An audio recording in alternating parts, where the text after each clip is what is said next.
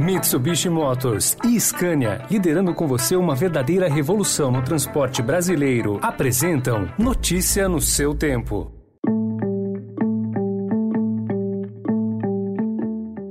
Olá, seja bem-vindo, seja bem-vinda. Começa agora mais uma edição do Notícia no seu tempo. Esse podcast é produzido pela equipe de jornalismo do Estadão para você ouvir em poucos minutos as principais informações do jornal. Entre os destaques de hoje, Sistema Cantareira entra em estado de alerta, mas Sabesp descarta risco de racionamento. Acordo para aprovar novo imposto de renda dá reajuste menor a professores. E Talibã fala em moderação, mas afegãs tentam deixar o país. Esses são alguns dos assuntos que você confere nesta quarta-feira, 18 de agosto de 2021.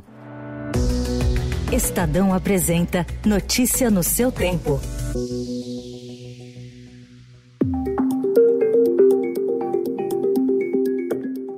Sete anos após uma crise hídrica histórica, o sistema Cantareira, que é o principal fornecedor de água para a região metropolitana de São Paulo, voltou a atingir nível crítico. O volume útil na manhã de segunda-feira estava em 39,3%. Para estar em situação normal, deveria estar com pelo menos 60% da capacidade. Documento do consórcio PCJ afirma que o sistema deve chegar em dezembro com apenas 20,2% do volume útil, que é uma situação parecida com a da crise hídrica. A Sabesp informou que não há risco de racionamento porque o sistema foi reforçado, mas pediu economia de água.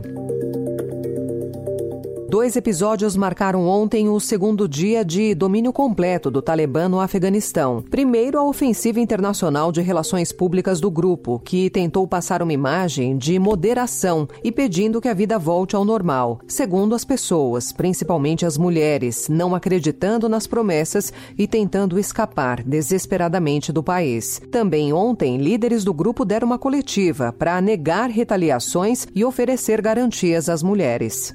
Women will be afforded all their rights, whether it is in work or other activities, because women are a key part of society. And uh, we are guaranteeing all their rights within the limits of Islam. Sem dar detalhes, eles disseram que negociações estão em curso para definir como será o novo governo. O presidente Jair Bolsonaro construiu a base de apoio dele no Congresso a um custo elevado, financeira e politicamente. As investidas, porém, não se revertem em eficiência na análise de projetos prioritários, porque, segundo congressistas, faltam foco e senso de urgência do próprio governo. O Estadão informa que, desde que Arthur Lira e Rodrigo Pacheco foram eleitos para dirigir a Câmara e o Senado, o Congresso tem uma lista de 35 propostas para as quais o presidente Jair Bolsonaro pediu preferência. Deste total, 27 estão na gaveta e apenas oito foram promulgados.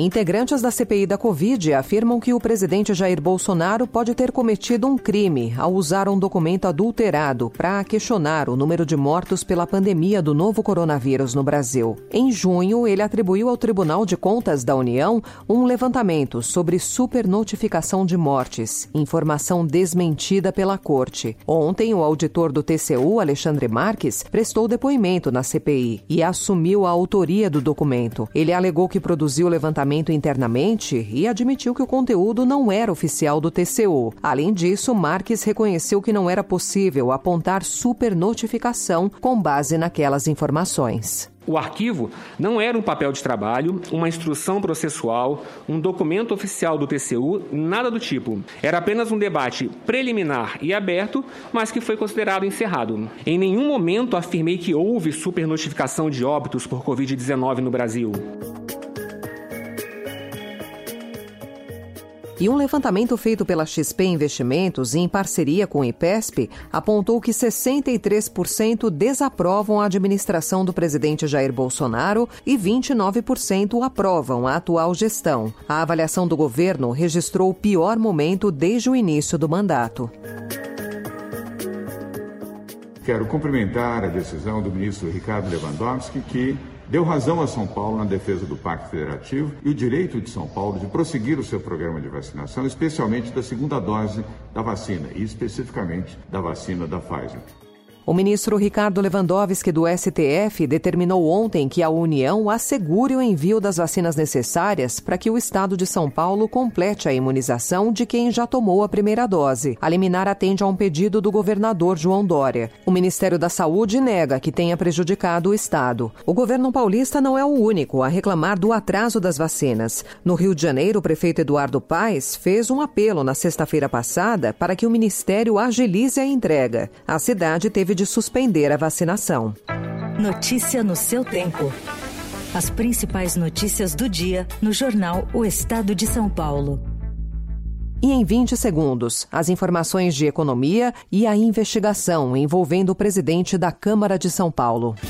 Desbravar um terreno difícil, apreciar paisagens ou encontrar novos destinos. Não importa o destino que for explorar, a Mitsubishi Motors tem um 4x4 para acompanhar qualquer aventura. Conheça os modelos em mitsubishimotors.com.br.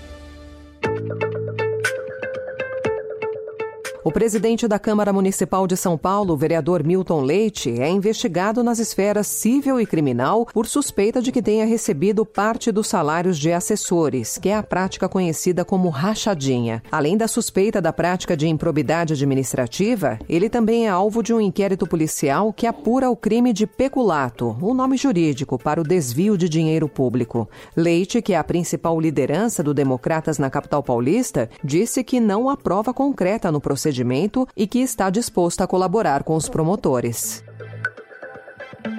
Um acordo entre governo, Congresso e a Confederação Nacional dos Municípios para destravar a votação do projeto sobre o imposto de renda pode resultar na alteração do cálculo do piso nacional do magistério. Com a mudança, a remuneração dos professores passaria a ser corrigida apenas pela inflação medida pelo INPC. Uma manobra para liquidar o assunto ainda na noite de ontem acabou sendo desarmada pela oposição. Mas o presidente da Confederação, Paulo Zilkowski, afirmou ao Estadão que o acerto permanece e o texto deve voltar ao plenário da Câmara.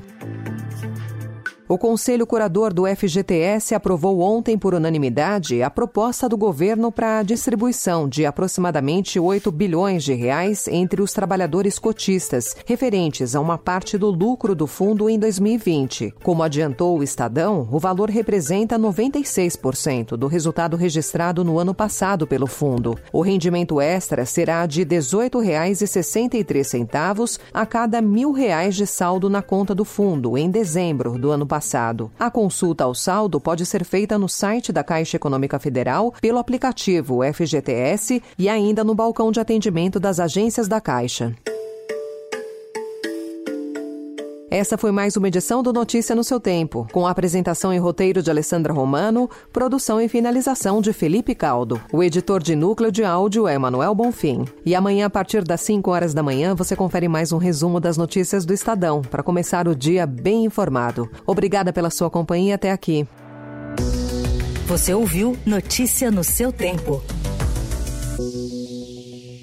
Notícia no seu tempo. Oferecimento Mitsubishi Motors e Scania, liderando com você uma verdadeira revolução no transporte brasileiro, rumo a um setor mais sustentável para os negócios, as pessoas e o meio ambiente. Acesse www.soluçõesescania.com.br e saiba mais.